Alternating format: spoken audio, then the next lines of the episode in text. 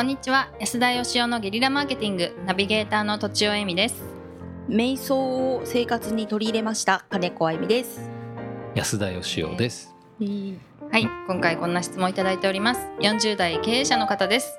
ちょっと長いので頑張って読みます。お願いします。暇と時間に余裕があるの境目について考えております安田さんがどのように考えるのかご意見をおいかすお聞かせいただけますと嬉しいです。人間はある程度の負荷がないと緩んでしまう生き物であるという仮説を立てております。私自身がそのような生き物だという自覚がありましておそらく私以外もそうなのではないかという仮説をもとに世の中を観察しています。時間的に余裕がないと良いアイデアも生まれず良い仕事もできないと思い今は十分に余裕を持ちながら仕事も生活も追われることなくマイペースで送っておりこれはこれで生き方としては一つの正解かもと思っているのですが一方で成果だけにフォーカスした場合追われるような仕事の仕方をする方が良い成果を得られるような職種もあるのではないかとも思うのです。時間に余裕を持つことが行き過ぎると暇になり人間が緩んで成長が鈍化してしまいます。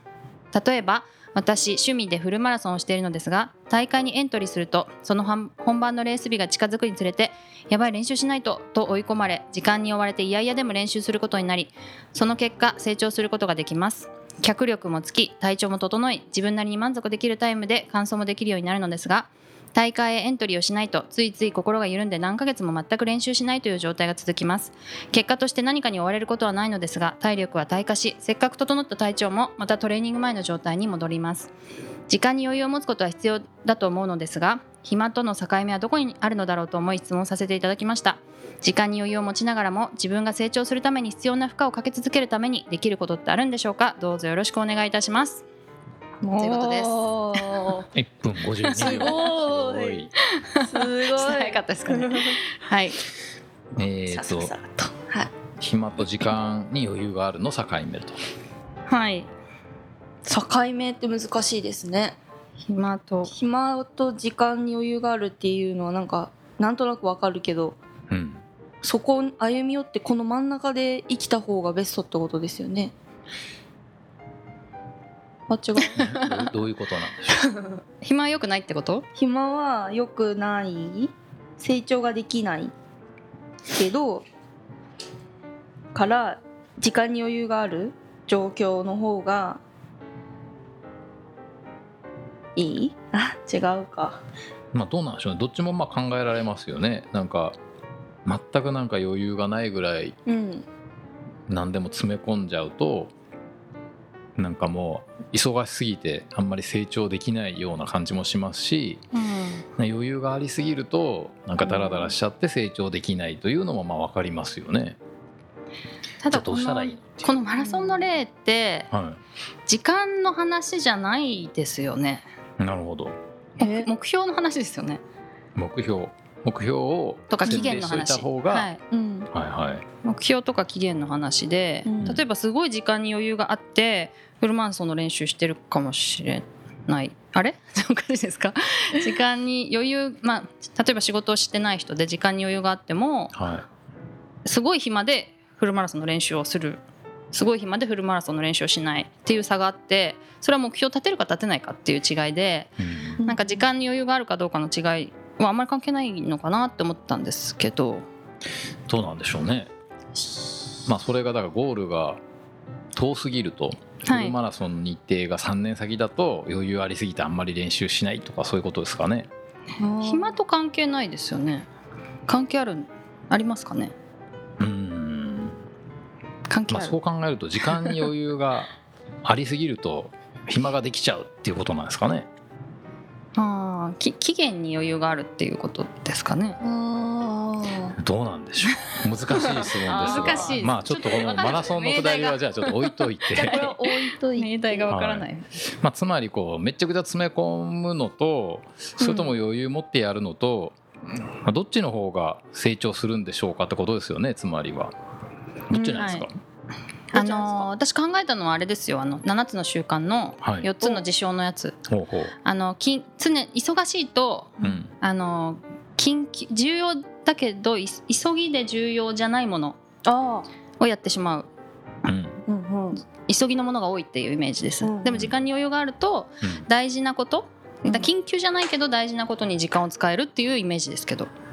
うんなるほど。つまり時間がに余裕がある方がそっちにの先のもうちょっと長期的に見たところに時間を割けるからいいんじゃないかなって思うんですけどね。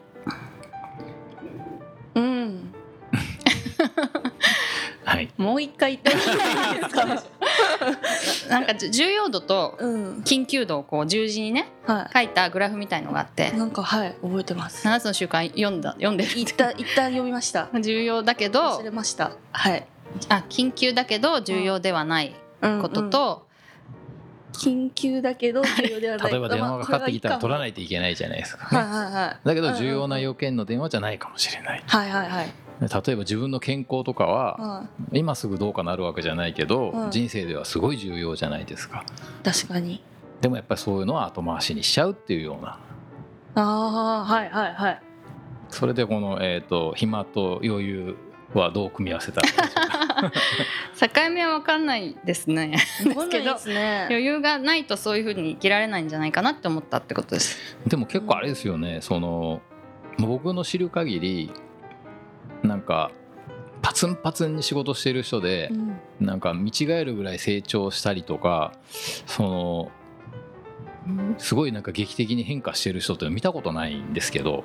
へえでも私よくインタビューとかしてると、はい。やっぱ超ハードワークの時があったからはい。今があるみたいなあの時にいっぱい成長しましたみたいなご自身ご自分で言ってる方は結構いますけどね。ううん。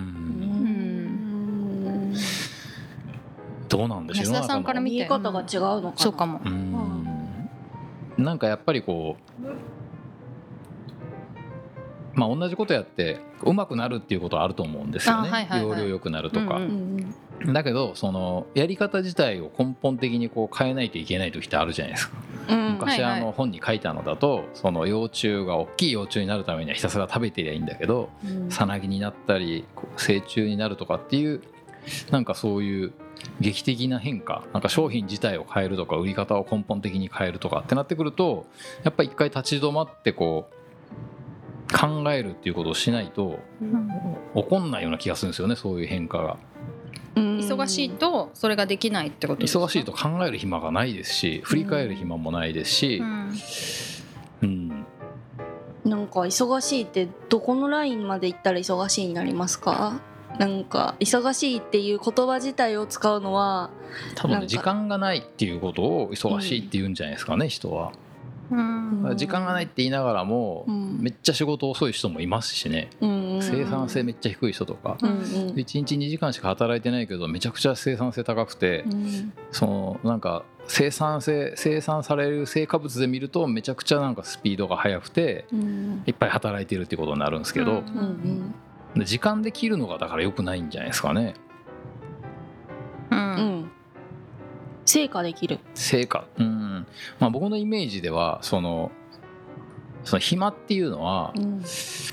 なんか何も意図せずん勝手にできちゃったような時間って感じではい。うんでなんかその余裕っていうのは自分で意図して作り上げた時間って感じがするんですよね。お確かに。だからなんかその忙しいっていうのもなんかすごくなんか余裕があるっていう時間もどっちも多分人生には必要で気づかないうちにめちゃくちゃ忙しくなってたとかまあ気づかないうちになんかめちゃくちゃ暇で人生終わってたみたいなのが一番良くなくて結局どっちもその自分が意図してこのこっからここまではめちゃくちゃ詰め込んでやるぞとかこっからここはもう何にも入れずにぼーっとしてるぞとか暇も極論なんかあの意図した暇でうんうん。暇な時間作るっていう暇なんだったらそれでいいんじゃないかと思うんですけどね。うんなるほどどうでしょうか？どうですか？はいはい。すごい明確今今寝てました。た バレました。ということをなんかちょっとまとめていただけると。まとめると？まとめる？まとめでも今おっしゃった通りですかね。最近なんか雑ですね。意図が意図があるかないかで境目があると。そうですね。だからなんかめちゃくちゃ行動しているかなんか見た目が止まってるかってあんま関係なくって頭の中ではめちゃくちゃ動いてる場合もあるし、頭の中も止まっちゃってる場合もあるしやっぱなんか意図して自分が思ったような行動をするっていうことが大事なんじゃないかなって気がしますね。意図した余裕であれば成長もするってことですかね、成長しない時間もあってもいいと思いますけどああ意図してサボる時間みたいなのがうん。あってもいいんじゃないですかね。安田さんが漫画を読むように。いい、はい、まああれは仕事だと言い張ってます ね。ということで、はい。本日は以上です。ありがとうございました。ありがとうございました。本日も番組をお聞きいただいてありがとうございます。番組への質問ご意見はブランドファーマーズインクのホームページからお問い合わせくださいまたポッドキャスト番組を自分もやってみたいという方は podcastproduce.com からお問い合わせください。来週もお楽しみに。